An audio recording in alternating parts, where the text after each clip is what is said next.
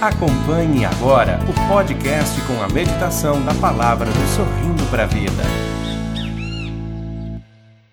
Pelo sinal da Santa, da Santa Cruz, livrai-nos Deus, Deus, nosso Senhor, dos dos nossos, nossos inimigos, Em nome do, nome Pai, do Pai, do do Filho, Filho, do Espírito, do Espírito Santo. Santo. Amém. Amém. Por causa da tua palavra, eu lançarei as redes. Por causa da tua palavra, eu vou tentar de novo. Mesmo depois de já ter tentado tantas vezes, por causa da tua palavra, Senhor, eu não vou desistir. Eu vou tentar outra vez. Eu tentei antes sem ti, agora eu vou tentar contigo. Faça a experiência de obedecer ao que Deus pede a você. Você não tem nada a perder, você só tem a ganhar. A única coisa que você vai perder é, por obedecer a Deus são as suas tristezas, as suas angústias, os seus vícios, aquilo que atormenta a sua alma, essas coisas você vai perder. Mas o resto é ganhar. Você vai ganhar alegria, você vai ganhar paz. Você vai ganhar relacionamentos bons e verdadeiros. Vai ter amor de verdade na sua vida. Vai existir a verdadeira prosperidade que não é, coincide é, com sucesso material, né? Porque muitas pessoas pensam que prosperidade é, é fortuna, é dinheiro. Não, e às vezes não é. Às vezes prosperidade passa por não ter essas coisas. Prosperidade é você ter alegria, é você ter paz, é você ser feliz com o que você tem, é você ter o suficiente para viver com dignidade. Isso você vai ganhar. Dê uma chance para Deus na sua vida. A palavra do Senhor está em Gênesis capítulo 3, versículos do 1 ao 20. Diz assim a palavra de Deus. A serpente era o mais astuto de todos os animais selvagens que o Senhor Deus tinha feito. Ela disse à mulher: É verdade que Deus vos disse: Não comais de nenhuma das árvores do jardim?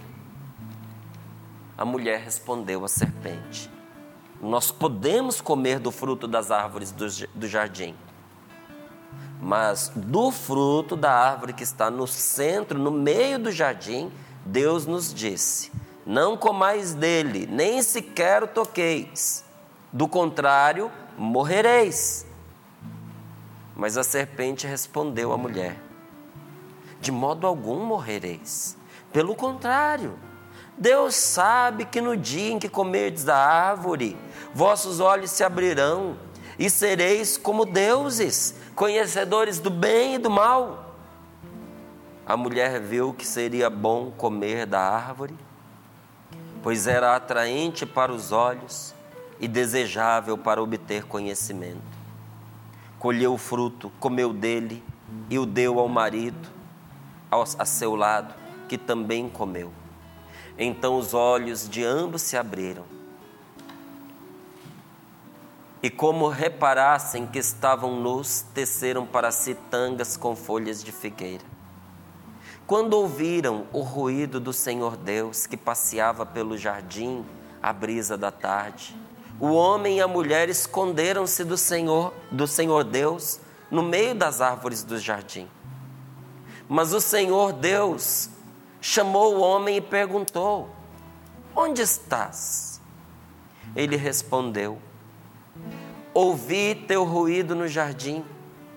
Fiquei com medo porque estava nu e escondi-me. Deus perguntou: E quem disse que estavas nu?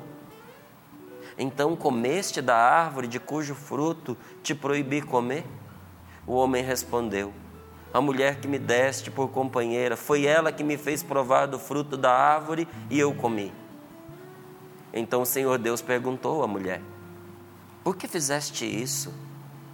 E a mulher respondeu: A serpente enganou-me e eu comi. E o Senhor Deus disse à serpente: Porque fizeste isso, serás maldita entre todos os animais domésticos e entre todos os animais selvagens. rastejarás sobre o teu ventre e comerás pó todos os dias de tua vida. Porém, inimizade entre ti e a mulher, entre tua descendência e a dela. Esta te ferirá a cabeça e tu lhe ferirás o calcanhar. A mulher, a mulher ele disse: Multiplicarás os sofrimentos de tua gravidez. Entre dores darás à luz os filhos. Teus desejos te arrastarão para o teu marido e ele te dominará. Ao homem ele disse: Porque ouviste a voz da tua mulher e comeste da árvore de cujo fruto te proibi comer, amaldiçoado será o solo por tua causa. Com o sofrimento tirarás dele o alimento todos os dias de tua vida. Ele produzirá para ti espinhos e ervas daninhas, e tu comerás das ervas do campo, comerás o pão com o suor do teu rosto até voltares ao solo do qual foste tirado, porque tu és pó e ao pó has de voltar. O homem chamou a sua mulher Eva, porque ela se tornou a mãe de todos os viventes. E o Senhor Deus fez para o homem e sua mulher roupas de pele com as quais os vestiu. Palavra do Senhor. Graças, Graças a a Deus. Essa palavra é maravilhosa. Terrível É. e maravilhosa. Veja só, vamos entrar no coração desta palavra. A serpente era o mais astuto de todos os animais selvagens que o Senhor Deus tinha feito. Aqui, a serpente não é simplesmente uma cobra, não é? Uma serpente como nós a conhecemos.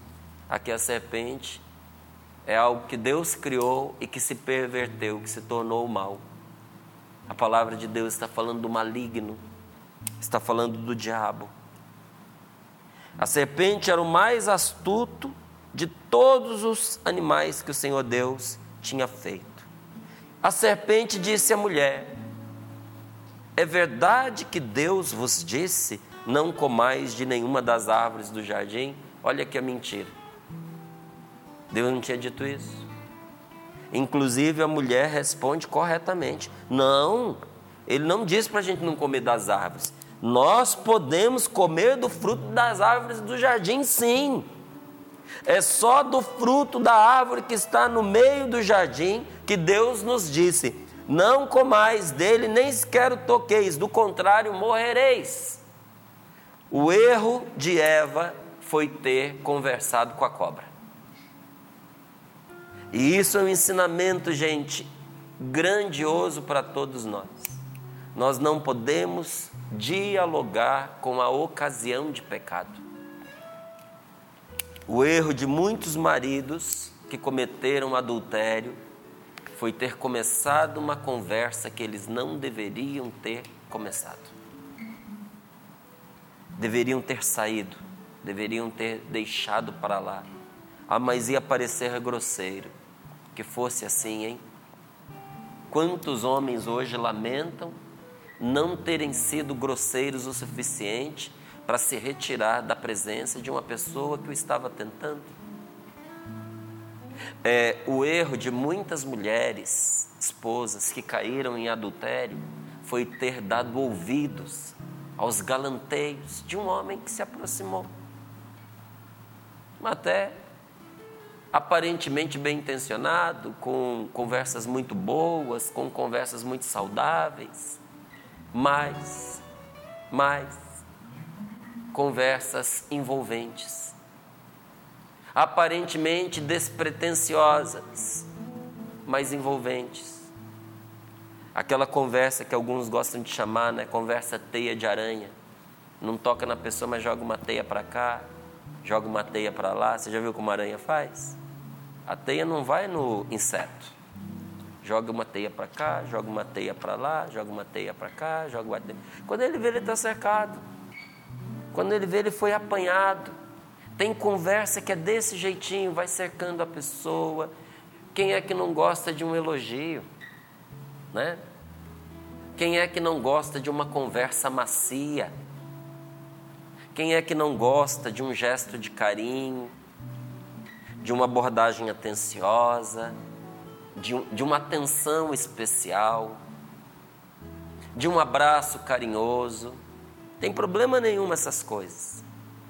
Desde que você não seja uma pessoa casada e a outra pessoa que esteja fazendo isso com você, desde que não haja uma segunda intenção por trás disso, que é a intenção da sedução. E quantas pessoas, olha, até às vezes um pouquinho desconfiada de que alguma coisa não estava certa, mas foram cedendo por causa da carência. Tudo teria sido evitado se a gente não tivesse começado aquela conversa. Tem certas conversas que precisam ser evitadas. Evitadas. O erro de Eva foi conversar com a tentação. Com a tentação a gente não dialoga, a gente corta. O erro de muitas pessoas que afundaram na depressão foi ter conversado com aqueles pensamentos negativos, sabe? Foi ter alimentado aqueles pensamentos ruins que foram entrando, que foram crescendo. Gente, o fogo não arde se a gente não der lenha para queimar. Tem pensamento negativo que só se torna um incêndio e, e torra a nossa vida porque a gente vai alimentando com outros pensamentos. A gente vai conversando com aquele pensamento ruim. Pensamento negativo a gente corta. A gente põe para fora da vida da gente. Porque senão a tentação vai nos engolir. Vai nos engolir porque vai falar para a gente o que a gente quer ouvir. Olha, quer, quer algo mais doce de se escutar do que quando uma pessoa chama a gente pelo nome e fala para a gente o que a gente quer ouvir? A coisa mais fácil que tem é você enganar uma pessoa. Você quer enganar uma pessoa? Aula de como enganar uma pessoa. É só você descobrir o que ela quer ouvir. Aí você fala para ela. Promete para ela o que ela tanto espera. Ela vai acreditar em você, porque ela quer ouvir isso, ela não quer ouvir outra coisa. A mesma coisa acontece com a verdade, só ao contrário. Às vezes você vai dizer a verdade para a pessoa, ela precisa daquela verdade, aquela verdade vai libertá-la, mas ela não quer escutar aquilo. Então o que, que ela faz? Ela foge, ela luta contra, ela fica com raiva de você. Só mais lá na frente ela vai perceber que você era em favor dela e não contra. A mentira não. A mentira faz você acreditar que a pessoa está do seu lado agora. Só lá na frente você vai descobrir que era uma armadilha. Então nós temos que estar espertos com certas ideias, com certas conversas que vão se chegando a nós. Sabe? A mentira nos pega porque nos diz o que a gente quer ouvir. E aí vem aqui a serpente e para poder puxar a conversa, dá oportunidade, inclusive, a Eva de corrigi-la. Olha, no primeiro momento que Eva fez, foi direitinho, corrigiu a serpente. E ainda disse para a cobra o que Deus havia declarado para ela, porque Deus, gente, não puniu Eva, Adão, não, não foi uma punição. Eles estavam avisados desde o início, como um pai que avisa: ó, aqui tem veneno. Se você beber disso aqui, você vai morrer. Olha, tem uma experiência aqui no centro do paraíso. Isso aqui tudo é um paraíso. Mas tem uma coisa que, se você fizer, vai desandar o paraíso. Você viu como tudo desandou a partir disso? Vai desandar o paraíso. O paraíso vai deixar de ser um paraíso se houver algo que vocês fizerem. Se vocês ingressarem na experiência do mal. Porque a árvore era a árvore da ciência, do conhecimento do bem e do mal. Por quê? Do bem eles já tinham. E todas as árvores eram do conhecimento do bem. Mas no centro do paraíso havia ali uma árvore que dava o conhecimento do mal. E quando Eva explica para a serpente isso, a serpente responde mentindo. Ah, Deus falou isso para vocês? que se vocês comerem vocês vão morrer. Mentira. De modo algum morrereis. Pelo contrário, Deus sabe que no dia em que comerdes da árvore, vossos olhos se abrirão e sereis como Deus, conhecedores do bem e do mal. Aqui, olha, não estava de todo uma mentira, porque realmente os olhos deles se abriram para o mal. E qual é o problema então? Nós não temos condições de suportar o conhecimento do mal sem nos destruirmos. E conhecimento aqui é a experiência do mal. Deus nos deu, nos deu olhos para ver as coisas, mas nos deu pálpebras para fechar os olhos muitas vezes. Tem coisas, gente, que não vale a pena ver. Tem coisas que não vale a pena a gente especular, tem coisas que não vale a pena a gente ir atrás. Não vale a pena você saber tudo o que as pessoas pensam a seu respeito. Não vale a pena. Porque você vai se magoar com muitas coisas e de forma é, indevida, desnecessária. Porque muitas coisas que as pessoas pensam de você não são verdadeiras. Ou tem um pouco de verdade, mas são superficiais. Porque só Deus conhece o seu coração. Mas você ouvir de como julgaram você, ou de como trataram o seu nome, ou de como trabalharam contra você, isso vai magoando, vai ferindo. E aí quando você percebe que, percebe não, né? Porque graças a Deus a divina providência nos protege também de saber essas coisas. Mas quando você vai descobrindo que quem pensou, divulgou, publicou, mentiu, é a pessoa mais perto de você. Às vezes parente, gente do mesmo sangue, que você quer bem, que você pensava, essa pessoa nunca vai fazer isso comigo porque é sangue do meu sangue. E aí você vai descobrindo o mal presente na pessoa, não é só contra você. A gente vai fazendo experiência do mal num, no outro, no outro. Por isso tem gente que está desesperado, tem gente que está querendo se matar, tem gente que está querendo morrer, tem gente que não acredita mais é na humanidade. Por quê? A pessoa mergulhou na experiência do mal, no conhecimento do mal. O conhecimento do mal leva ao desespero e leva à morte. Não existe sabedoria no conhecimento do mal. O conhecimento do mal não leva à vida. Qual é o conhecimento que faz a gente viver e viver melhor e ter, e ter maturidade e ter boas palavras e ir no sentido certo da vida. É o conhecimento do bem e do mal? Não, é o conhecimento do bem. Porque quem sabe o que é o bem, também sabe o que não é o bem. Você não precisa experimentar o mal para você saber que ele não é o bem.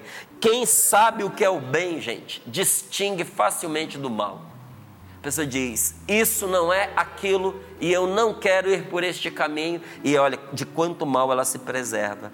A mulher viu que o fruto seria bom para comer.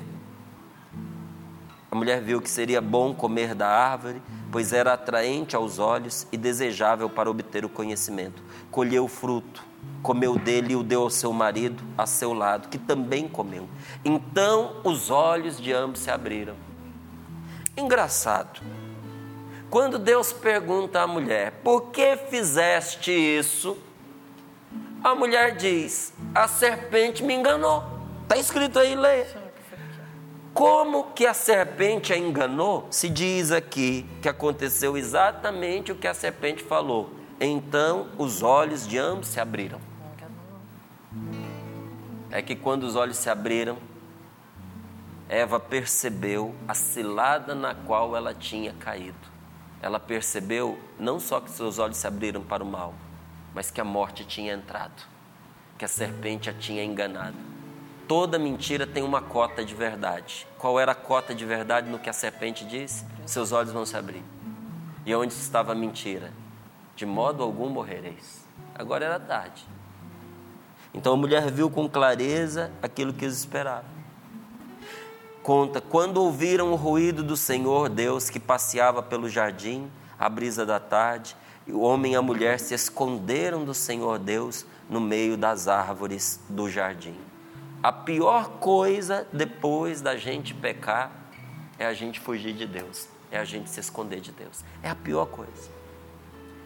Se você pecou, a melhor coisa que você pode fazer é correr ao encontro de Deus é nem esperar o passeio dele, a brisa da tarde, é ir aonde ele está.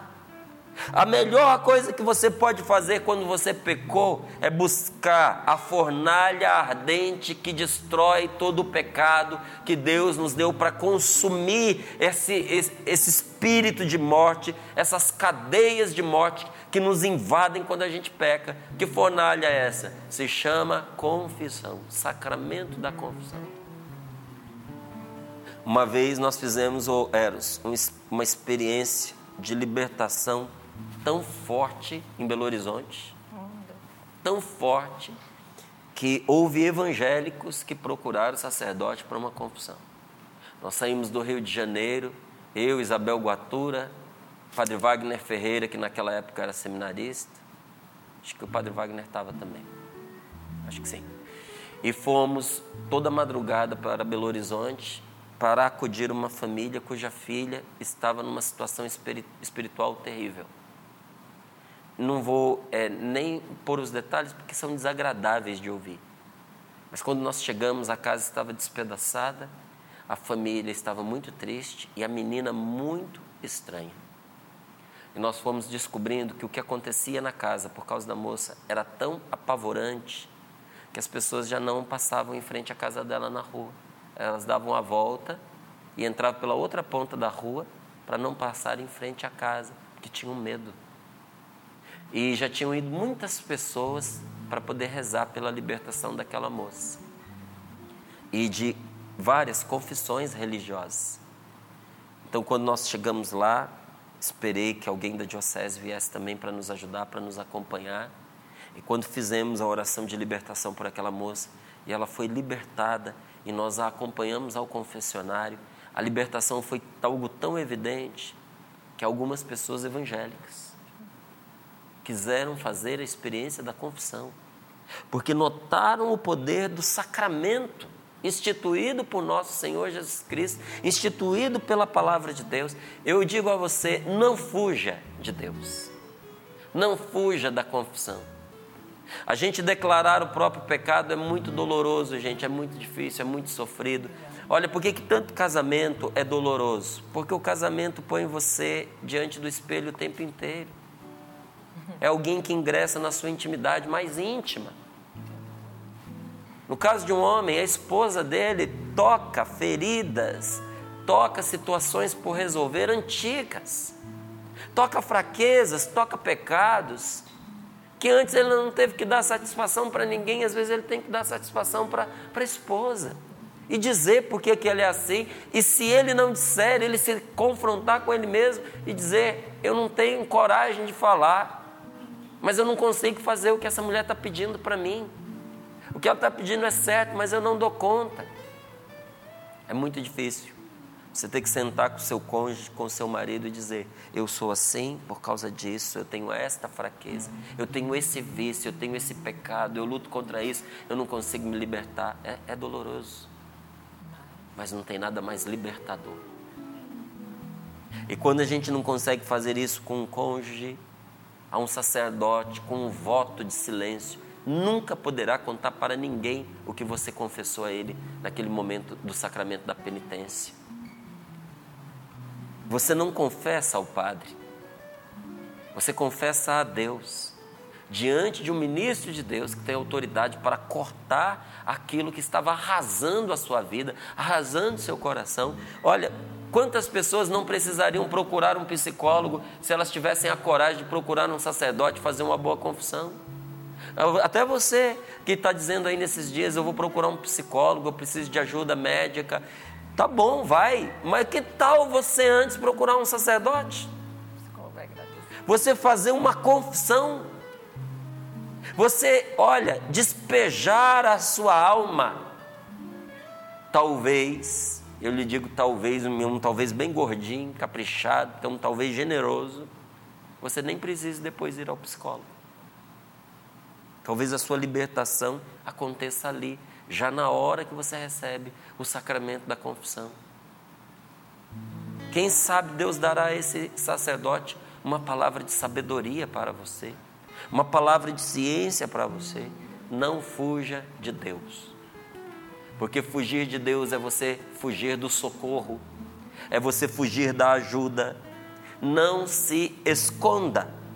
Veja, enquanto Adão não havia aberto espaço para o pecado, nunca foi problema, nunca lhe causou constrangimento estar nu no jardim. O problema não era ele estar, estar nu, era a malícia que acompanhava a situação. Como eu, o exemplo que eu dava, O problema não é você ter uma conversa boa, envolvente, atenciosa, com elogios. Não, o problema é a malícia que envolve a conversa. É a segunda intenção, é o pecado que está ali é, permeando aquela circunstância. Enquanto Adão, Adão não havia aberto espaço ao pecado, estar nu não era um problema. Estar não era a coisa mais natural do mundo. Aliás, foi assim que todos nós viemos ao mundo. Você não veio vestido. Ninguém saiu de dentro da mãe com roupinha de bebê. Não é? Você nasceu nu. A natureza dá testemunho disso. Mas quando Adão fez a experiência do mal, ele se tornou malicioso e tudo mudou. Procure lembrar quando você fez a experiência do mal. Quando pela primeira vez alguém abusou de você, sexualmente. Quando pela primeira vez você abusou de alguém ou seduziu alguém. Note que depois daquilo você nunca mais foi a mesma pessoa. A malícia que entrou no coração mudou a maneira de ver a vida. Eu lembro uma coisa que o padre Léo dizia e eu pensava, é isso mesmo.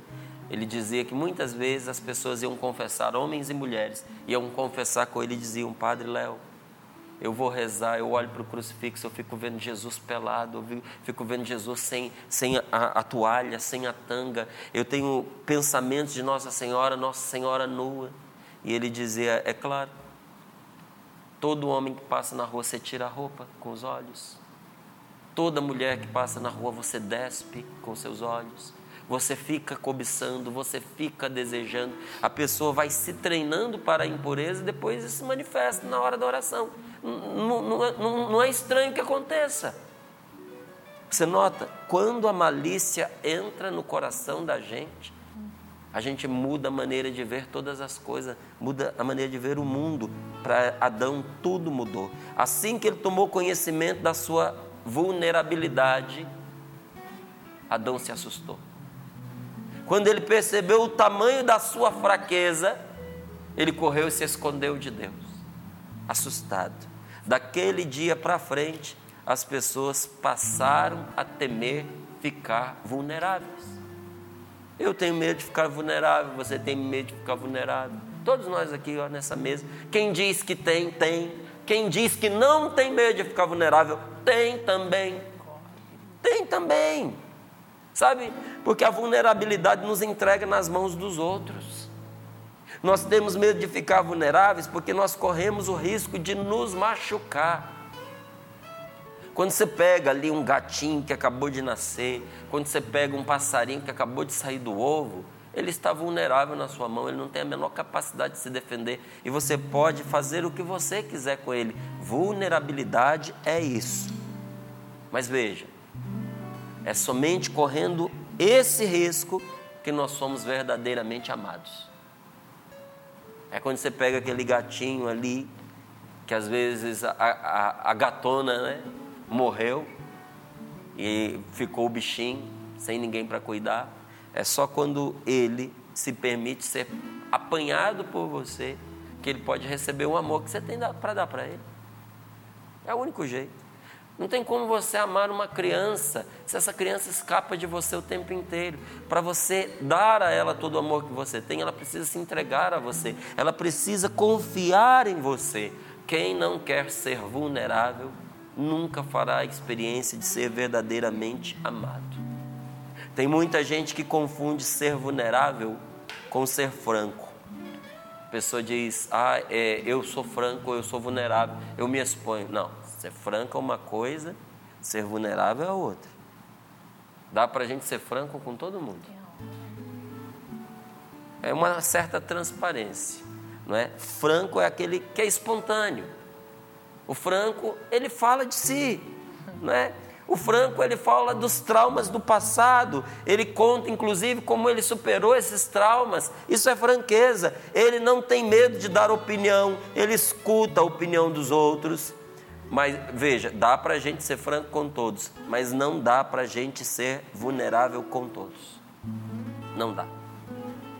A gente pode ser franco sem demonstrar qualquer vulnerabilidade. Eu sou uma pessoa franca, mas nem sempre eu consigo ser vulnerável, não. Às vezes tem gente que olha, pensa assim: nossa, ele é um, um camarada que fala, ele fala bastante, fala da vida dele, ele expõe a vida dele. Eu exponho na medida da segurança, até onde eu sei que aquilo não vai me afetar, mas a vulnerabilidade vai além disso, gente. Isso acontece quando nós expomos abertamente a nossa vida, aquelas questões do passado que agora é, não estão mais sob nosso controle. Isso é a vulnerabilidade, não é? A franqueza nos dá a liberdade de expormos a nossa vida, inclusive as questões que nós já passamos, mas aonde a gente tem o controle sobre a situação. Eu vivi, eu superei, está tranquilo para mim, essa ferida está fechada, eu posso falar dela. Mas para ser vulnerável, a gente precisa correr o risco de se ferir. Por isso que eu disse que não dá para a gente ser vulnerável com qualquer um. Uhum. Ser vulnerável é você se colocar nas mãos de alguém, de maneira que essa pessoa possa, se ela quiser, ferir você. Isso significa a gente admitir defeitos, a gente admitir problemas que não estão sob nosso controle. O que é o ser franco com a minha esposa? Contar a história do passado, contar as coisas que eu já vivi, rir com ela das trapalhadas que eu já enfrentei, já passei, já cometi. Agora, o que é o ser vulnerável? É eu contar para ela um defeito que ainda está latente dentro de mim eu admiti o meu pecado, eu admiti a minha fraqueza, é eu dizer para ela, eu não dou conta. Inclusive dizer para ela, eu não dou conta do que você está me pedindo. O que você está pedindo de mim está além das minhas possibilidades. Sabe o que é isso? É ser vulnerável. Você se expõe é, ao julgamento da pessoa. Você se expõe à crítica se ela quiser fazer. A vulnerabilidade ela exige um grau de honestidade, um grau de transparência que nem todos estão dispostos a assumir. As pessoas acham que um homem ou uma mulher franco são atraentes. E, e são mesmo.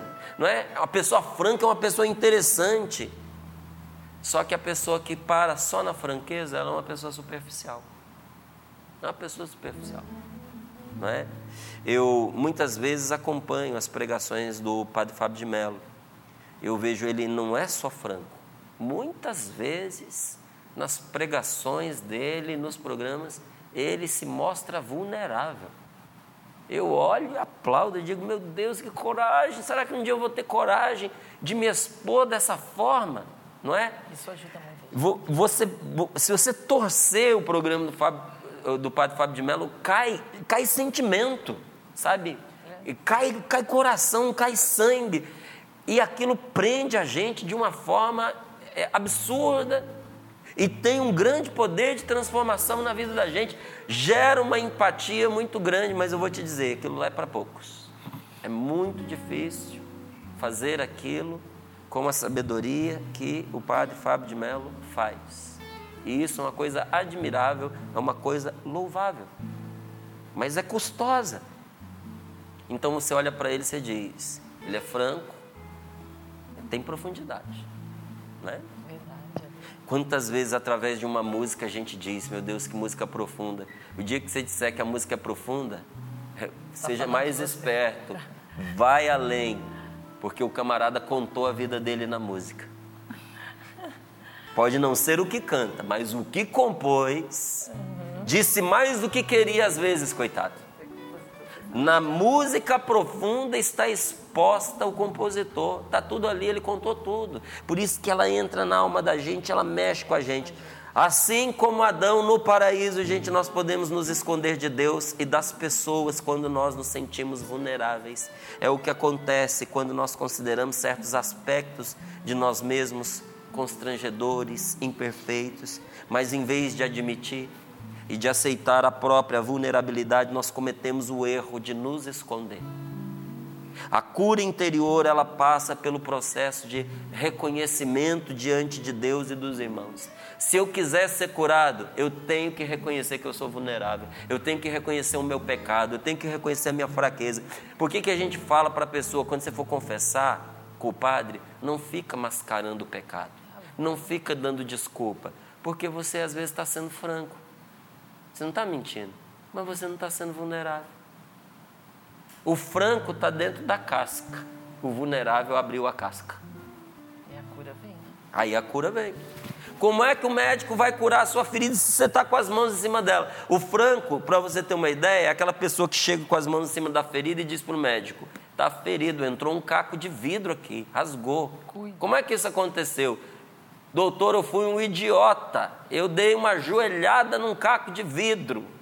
A pessoa foi franca? Foi. Ela foi vulnerável? Aí ele diz assim: tira a mão que eu vou. Não, não, não vai. Sinto Dá- muito, mas o senhor não vai pôr a mão aqui. Essa pessoa não foi vulnerável.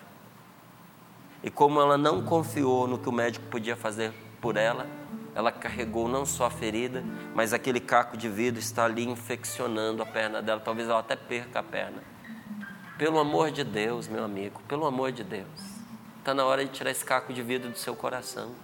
Está na hora de tirar esse espinho da sua alma, está apodrecendo a sua vida, está gangrenando a sua vida, está na hora de arrancar isso daí. Mas isso só vai acontecer se você tiver coragem de reconhecer as suas fraquezas diante de Deus, de reconhecer os seus erros.